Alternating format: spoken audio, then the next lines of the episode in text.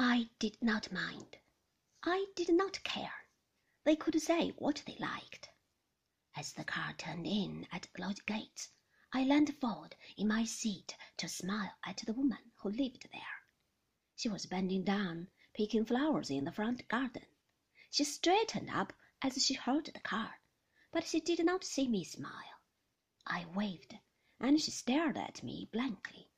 I don't think she knew who I was. I leaned back in my seat again. The car went on down the drive.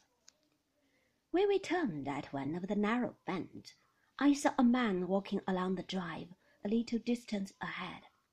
It was the agent, Frank Crawley. He stopped when he heard the car, and the chauffeur slowed down. Frank Crawley took off his hat and smiled when he saw me in the car. He seemed glad to see me. I smiled back at him. It was nice of him to be glad to see me. I liked Frank Crawley. I did not find him dull or uninteresting, as Beatrice had done. Perhaps it was because I was dull myself. We were both dull. We neither of us had a word to say for ourselves. Like to like. I tapped on the glass and told the chauffeur to stop. I think I'll get out and walk with Mr. Crawley, I said. He opened the door for me. Been paying calls, Mrs. De Winter? he said. Yes, Frank, I said.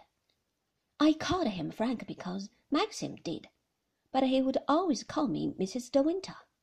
He was that sort of a person, even if we had been thrown on a desert island together and lived there in intimacy for the rest of our lives.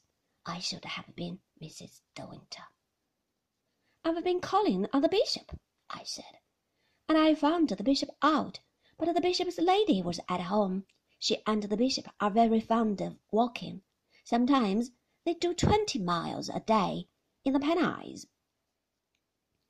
I don't know that part of the world, said Frank Crawley. They say the country round is very fine. An uncle of mine used to live there. It was the sort of remark Frank Crawley always made, safe, conventional, very correct. The bishop's wife wants to know when we are going to give a fancy dress ball at Manderley, I said, watching him out of the tail of my eye. She came to the last one, she said, and enjoyed it very much. I did not know you have fancy dress dances here, Frank. He hesitated a moment before replying. He looked a little troubled. Oh, yes, he said after a moment. The Manderley ball was generally an annual affair. Everyone in the county came. A lot of people from London, too. Quite a big show. It must have taken a lot of organization, I said. Yes, he said. I suppose, I said carelessly. Rebecca did most of it.